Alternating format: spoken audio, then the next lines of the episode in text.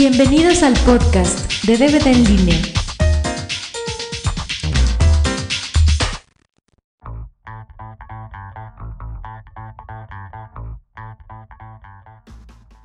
Buenas noches, este es el podcast número 12. Estoy yo solito, bueno, solito no, estoy aquí con Yuri, está aquí un ladito mío. Este, este podcast va a tratar de películas underground. Aquí tenemos una muy buena tarea que Yuri nos hace favor de recopilar. Saludos, Yuri. Hola, buenas noches, días, tardes, según sea el caso. Cuando estén escuchando esta cosa. Comenzamos con la tarea que, que trajiste.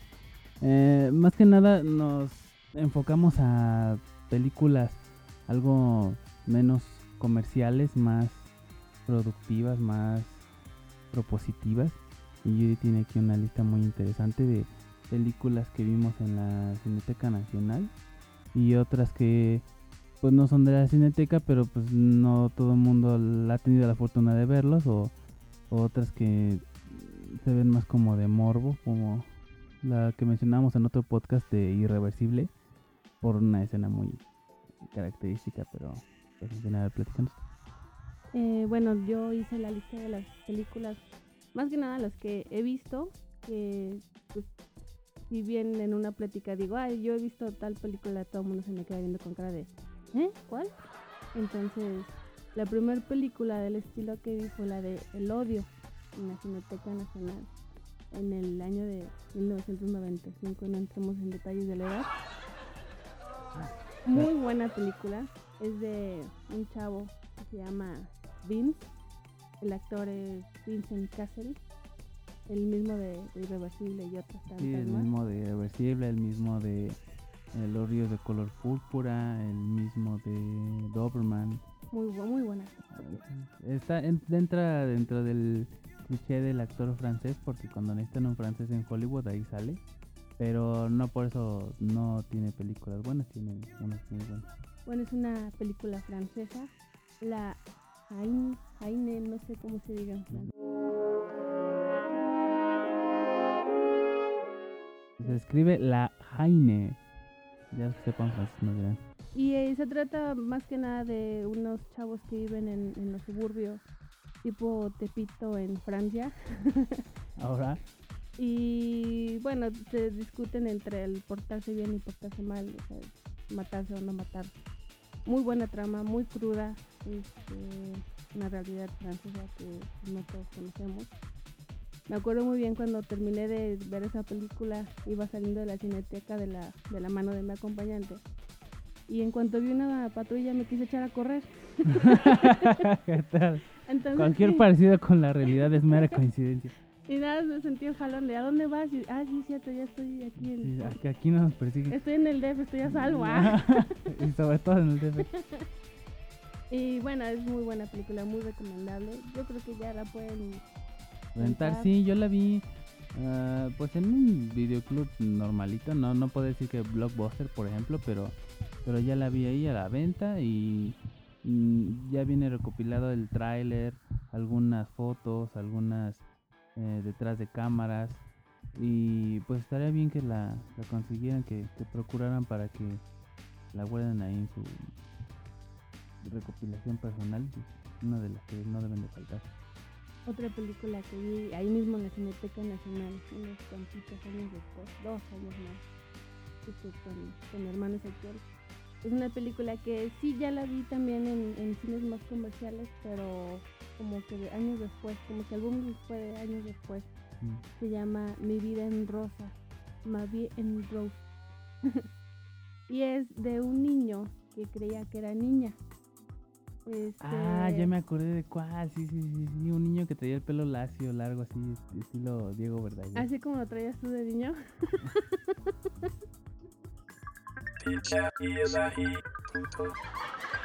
Perdón, perdón, perdón por la- la- Eso me pasa por andar grabando podcast en mi esposa. Bueno, el niño se llama Ludovic y este y él pensaba que era que era niña, que en algún momento ¿cuáles son los genes del, del niño que es X? Los cromosomas, Los el X y. Y. Bueno, que, que el su cromosoma femenino este, se cayó en un bote de basura y se perdió.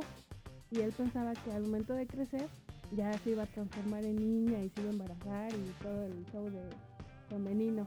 Un, un rollo muy, pues inocente desde la perspectiva del niño, que se va contaminando por la contaminación que ya tienen personas como los compañeros de o amigos más grandes o hasta los mismos papás. De hecho es un tema social bastante fuerte porque la aceptación de este niño que no tuvo ni siquiera de la familia, este, estuvo dura, estuvo, estuvo cruda hacia el grado de que el niño dijo, no, pues mejor me voy de la casa.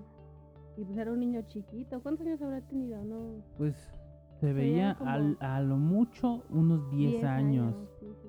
Y es que lo, lo interesante de la historia de este niño es que naturalmente él pensaba que, que pues de niño pues tenía un cuerpo digamos neutro y que después, a lo mejor después en la pubertad, se iba a transformar en una mujer, o sea, con las caderas más anchas, el pecho, la voz, algo así. Así lo pensaba él y de una manera muy transparente, clara. O sea, estaba mal empezar eso porque no iba a pasar, pero él no lo sabía, él no sabía cómo era el proceso y culpa ni nada. Me acuerdo mucho en, en la película, hay una, como un programa, como de una Barbie francesa, no sé si, y él, él la veía como una hada. Y él sentía Mm. que, y, y bailaba como ella, y bueno, el, la niña- bueno, el niño fascinado. Y bueno, al fin y al cabo los vecinos este, terminan boicoteando también a la familia, no nada más fue el rechazo de, de los papás hacia el niño, sino del- de los vecinos, la sociedad hacia la familia por tener un, niño así. Este, lo corren del trabajo, hacen, lo dejan de hablar los vecinos a la señora, la señora llega a un punto de histeria que golpea al niño y bueno, el final es muy bonito, no sé si aquí se permite contar finales, mejor lo dejamos así. Pues igual y para que la disfruten, podemos poner una advertencia de spoiler.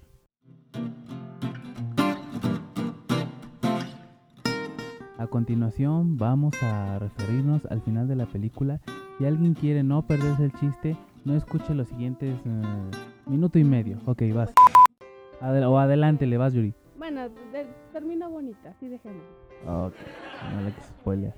que ganó un Globo de Oro este, en el 98 y como mejor película extranjera y ganó un premio del cine europeo, entonces el mejor guion, entonces esos premios a mí me dan bastante confianza porque ahí me dicen un Oscar y yo digo, ay, eso sí".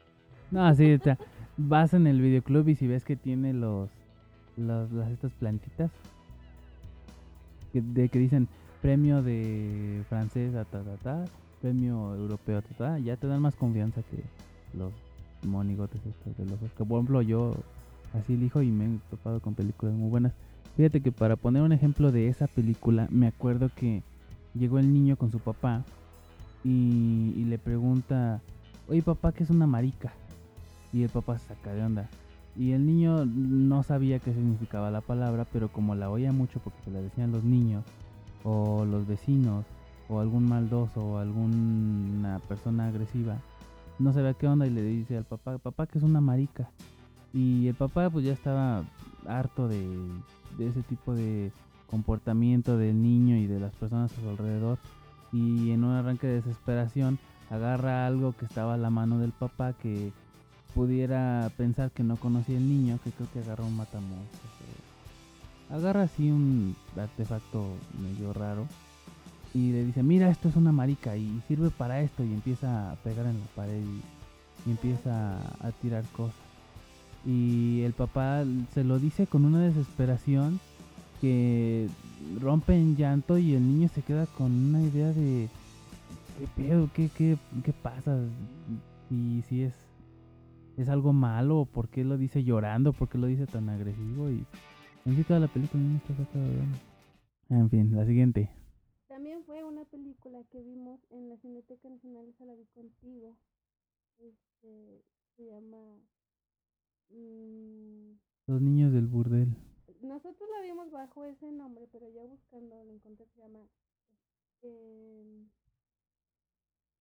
Los hijos del barrio rojo. Born into Bro- Brothers. Ujú. Qué película tan, tan cruel. Bueno, cruel porque es una realidad bastante cruda. Ujú. es de una, de una fotógrafa se va a la India, se llama Sana Brisky. Sí, de hecho es a la ciudad roja, así se llama. Ajá, y ella fue a tomar fotos de X y uno de sus compañeros ella va a este barrio y se da cuenta que realmente el foco más, el foco más alarmante es de los hijos, porque son hijos de prostitutas, que si no nacieron por suerte este, con SIDA, o sin SIDA, este, su, futuro no es nada alentador para ellos. Entonces les empieza a dar clases de fotografía. Les regala cámara, les enseña a revelar, a enfocar. Agarró así a un grupito de 7, 8 niños, no me acuerdo. Sí, no pasaban de Y les enseñó a, a tomar fotografías y pues ellos normalmente era de levantarse y limpiar, cocinar, barrer, trapear e irse a trabajar. Cuidar a los hermanos, algunos trabajar, algunos conseguir dinero con ayuda de los papás, algunos pues andar por ahí cuando la mamá no quería que estuvieran cerca del, de la casa, de algún cuarto. El, el, mejor futuro que podían tener esos niños, no sé si te acuerdas, era ingresar a un colegio, pero tenían que hacer a los niños exámenes de VIH, este, o sea, cubrir ciertos requisitos para poder entrar. Era lo mejor que les podía pasar. Pero una vez entrando a esa escuela no volvían a ver a su familia. Y obviamente muchos, muchos. Y era para, para puras niñas, ¿no? No me acuerdo bien.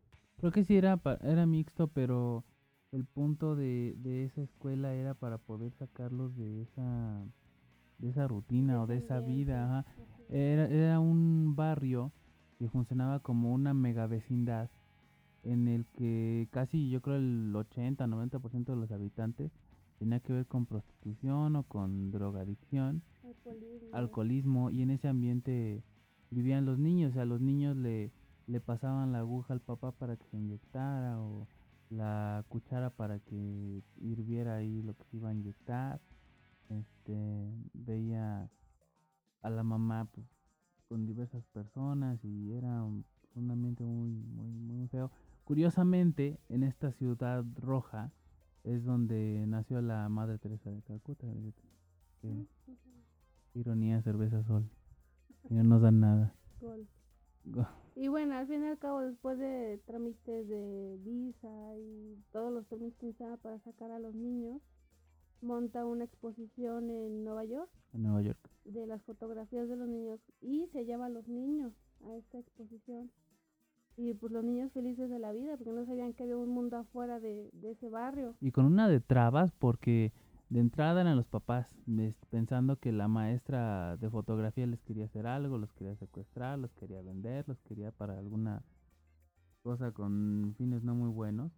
Y pues los tuvo que convencer, tuvo que, que conseguirles papeles, que quisieran los niños, este, enseñarles para qué los quería llevar, el museo, la exposición, eh, de entrada los niños que, pues tuvieran algo que pues que sacar en, al, del otro lado del mundo, en Nueva York, donde fue. y al final de la película, bueno, pues sí te pone como las clásicas películas de fulanito se casa, se muere y tiene tres hijos, pues igual te pone, pues, este, no sé, Manik eh, dejó de tomar fotografías y se metió al mundo de la drogadicción y te pone el, el fin más cercano de todos los niños y no fue también muy alentador para, para ninguno de ellos. también es, es una película documental muy, muy buena. Sí, es, es una mezcla de los dos, pero te deja con muchas lecciones no, explícitas, pero tú las ves conforme se va desenvolviendo la película. Porque tú ves que esta, en esta película no es algo actuado, no es, no es una producción, no es algo que esté organizado, vaya, es un relato de cómo sucedió el viaje de esta fotógrafa. Y si bien en la película mm, pasaron los cachos de ese viaje que, se pudieran organizar para hacer el relato de la historia fue algo que, está sucediendo ahorita en este momento mientras nosotros estamos grabando. Es de esas películas que sales y no haces ningún comentario, te quedas callado media hora pensando y meditando lo que acabas de ver y como que apenas te está cayendo el 20 de, Sí, A mí me quedó un nudo de en la garganta espantosísimo, pero es, es bueno ir a ver a dar Sí, sí, es algo, eh, una película que la vas digiriendo una semana después, te van cayendo 20 todavía, muy, muy, muy, muy bueno, por algo la vimos en cineteca. Así es. Otra película que vi, no, Y tampoco nos dan nada, no nos da nada que la cineteca no, por favor Cineteca Nacional apoya Sí, pues hay el que podcast. pedir, hay que pedir. Este, otra película se llama La Desconocida, es italiana, es La Desconocida. Es del director Giuseppe Tornatore, el que hizo la de Cinema Paradiso. Es- creo que esta de La Desconocida es una de sus últimas películas del 2006 ¿no?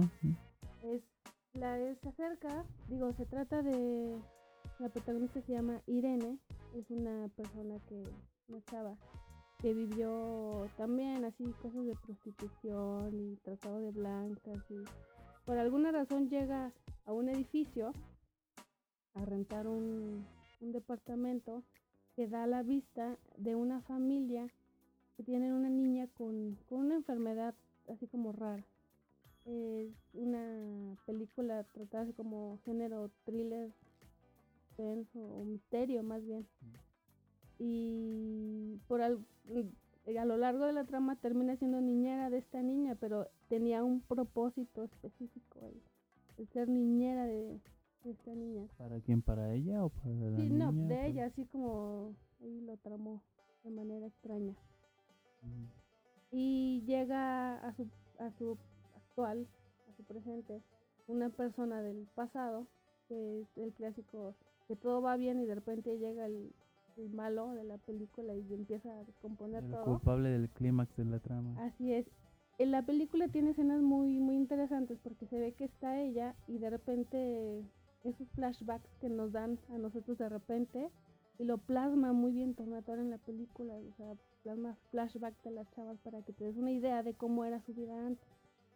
Pues también es, es una película muy buena, este, fun- fundada, este, grabada en Venecia y ganó el- los premios de David y Donatello en el 2007.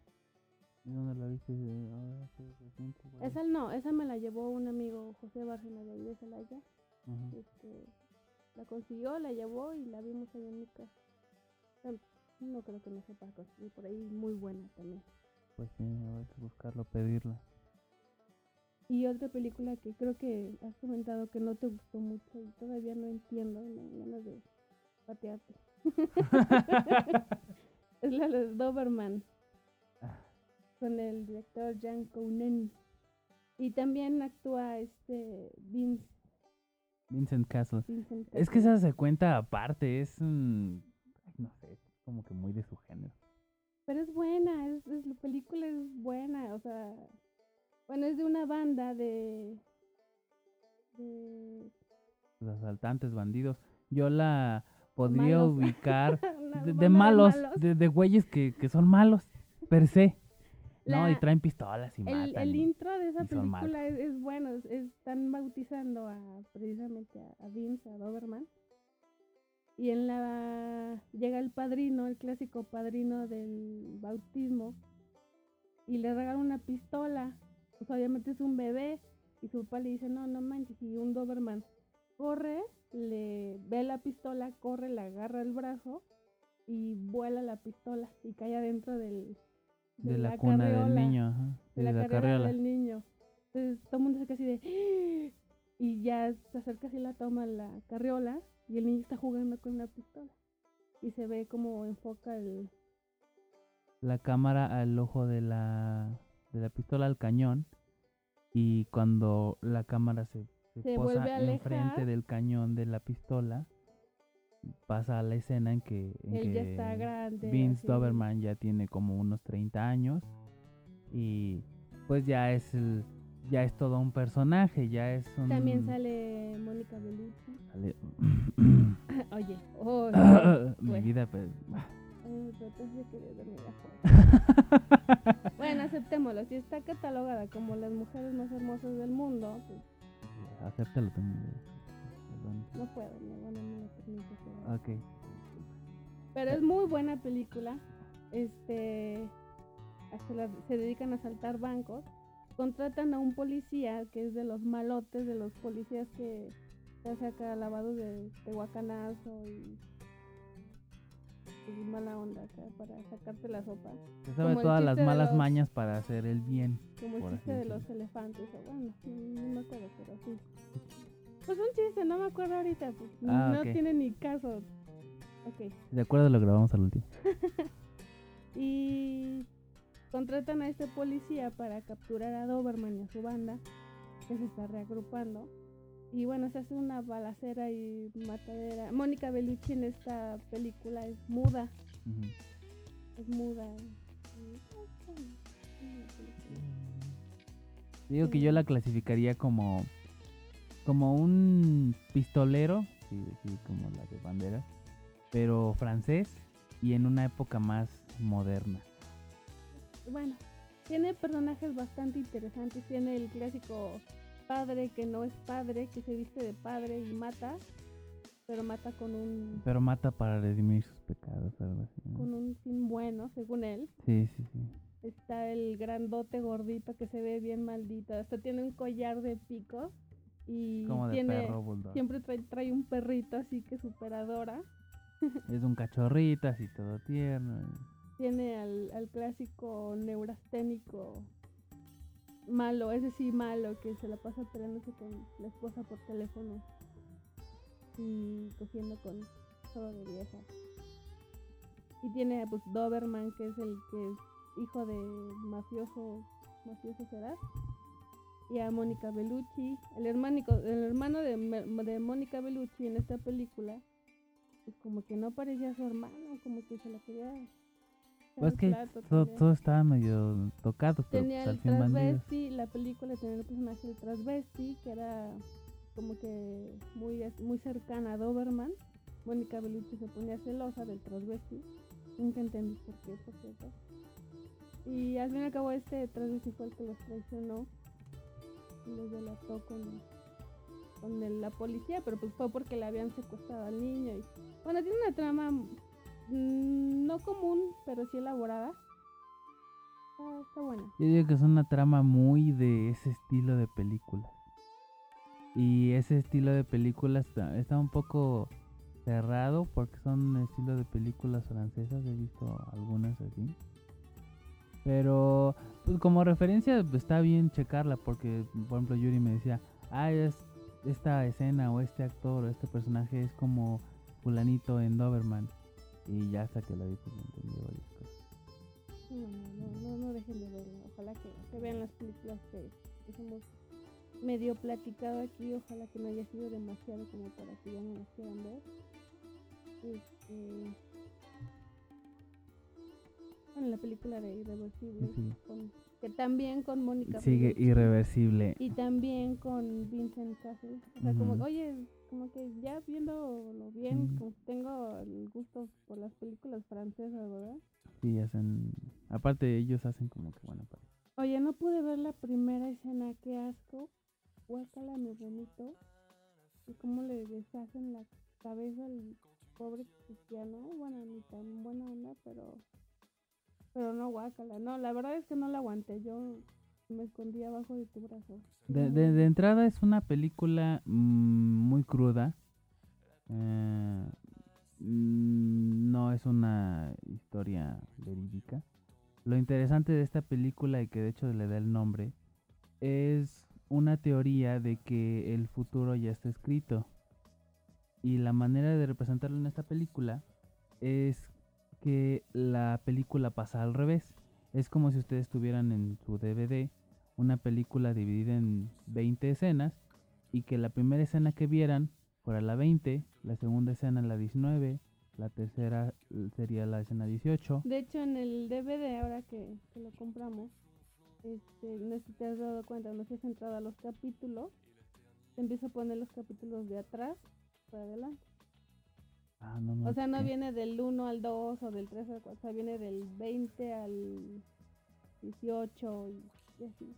De hecho, el intro de la película son los créditos que te ponen al final.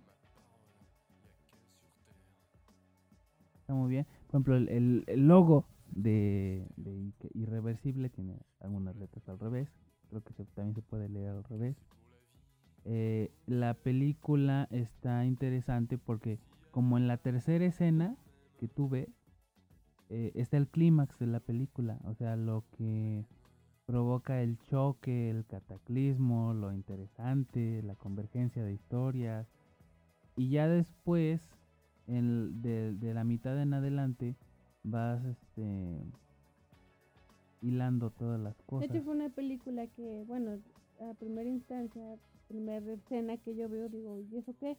Y así como por el quinto capítulo de atrás para adelante, ya fue cuando empecé a decir, ah, ah, oh, que, me- que empecé a entender a la película, vaya. Ujú.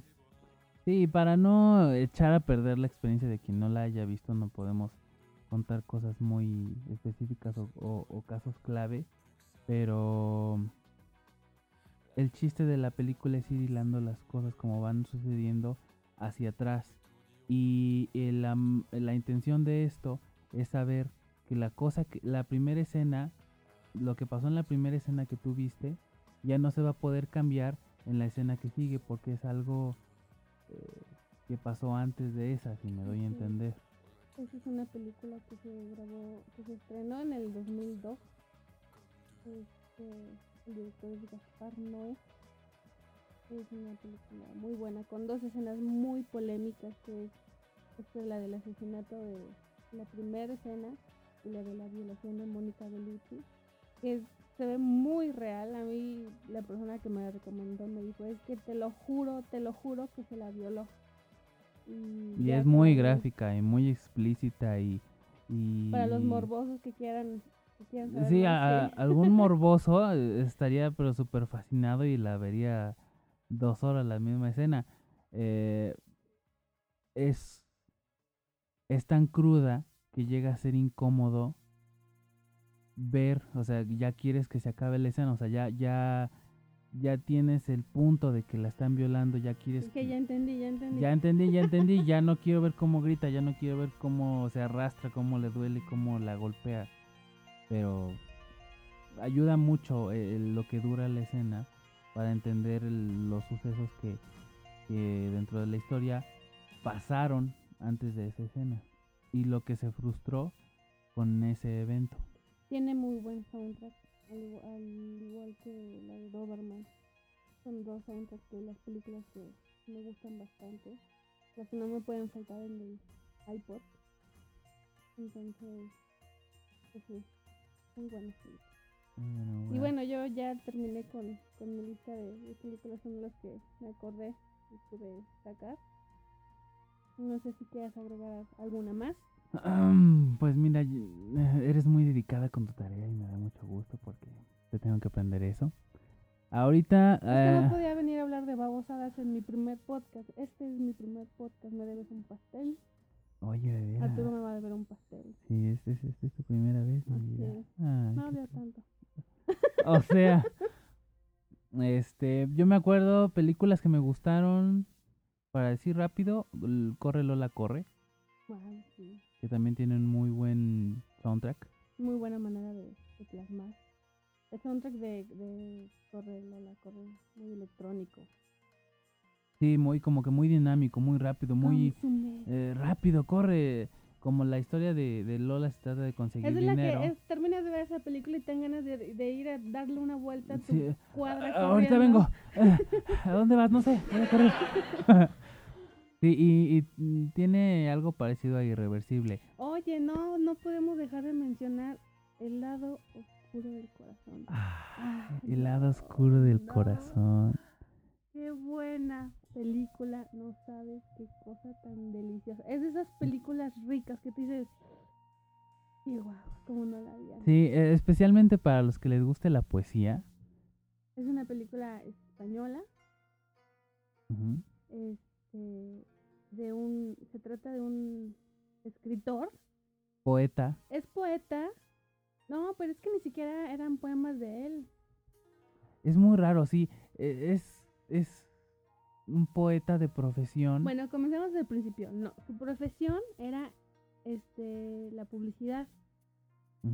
Él creaba frases y y Eslogans. eslogans para publicitarios y los vendía y él decía yo soy una prostituta yo vendo vendo lo que se me ocurre pero en general lo que le gustaba era la poesía y él decía tiene frases que ay, qué bárbaro decía que que, el- que le gustan las narizonas aunque tenga nariz de zanahoria y aunque le huela la boca a coladera y Sí, el- es un poema de Benedetti que se llama... No tengo el título, pero creo que es No sé, me importa un pito. Que las mujeres tengan una nariz que podía ganar el primer premio en un concurso de zanahorias. Y bueno, decía que lo que no les podía perdonar jamás, jamás era que, que no quisieran volar. Eso era que era lo que no hicieran el amor. Que él no sintiera volar, pues no. Y Y tenía un botoncito muy Y especial que despegaran de la cama. en su buró que lo apretaba, y, o sea, terminaba y si no había sentido nada, y, ¡pip! y nada, se abría la cama y se iba al hoyo. ¿No? ¿Cuántos hombres no quieren tener un botón así? Mendigo. Yo ya no, mi vida. porque ya no. Vuelas, ¿no? Sí, sí, nosotros volamos. Pero bueno, de todas las películas que yo les puedo de haber comentado ahorita, 100% recomendable. No la dejen de ver, Sí, Oscuro del Corazón. Cuando acabe este podcast, enseguida abren una página de YouTube, buscan el lado oscuro del corazón y ven el tráiler porque con eso van a tener para querer conseguir la película y Sí. para deleitarse. Las personas que gustan de la poesía y de las películas, esta es la combinación perfecta y la van a recomendar de aquí en adelante. Los, los que son así sentimentalones de... Ay, Sí, qué- que les gusta, que les gusta colorado. sentir y no que ver High School. Musical, pues, que, lo disfruten. eh, ya nos alargamos un poquito. Sí, el este, creo que este fue el podcast más largo, pero creo que valió la pena, ¿no? Aparte es tu debut. Es mi debut. Sí. Espero que no la despedida. Este, mando muchos saludos. Feliz Navidad a todos. Feliz Navidad a todos. Teníamos el encargo de Arturo de dar un mensaje navideño, pero resulta que Yuri y yo no somos las personas más Más. navideñas este, del mundo. Pero pues, les deseamos el abrazo, el beso, disfruten a su familia. que disfruten a su familia, que les den un abrazo, Sigan que las tradiciones mexicanas, señores.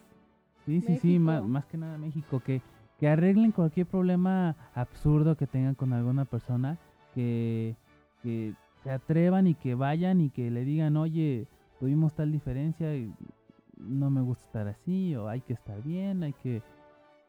Háganselo, amigo, es una persona más para el intercambio, aprovechen. Un regalo más. un regalo más, un regalo más.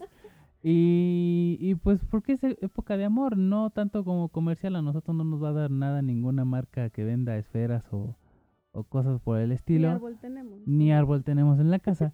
pero dense chance y, y aprovechen a su familia el tiempo que les dure. Feliz Navidad. Feliz Navidad y próspero año nuevo. Nos despedimos, yo soy Isaí Naya y nos vemos en el siguiente podcast a ver cómo le queda a Arturo la edición. Bye.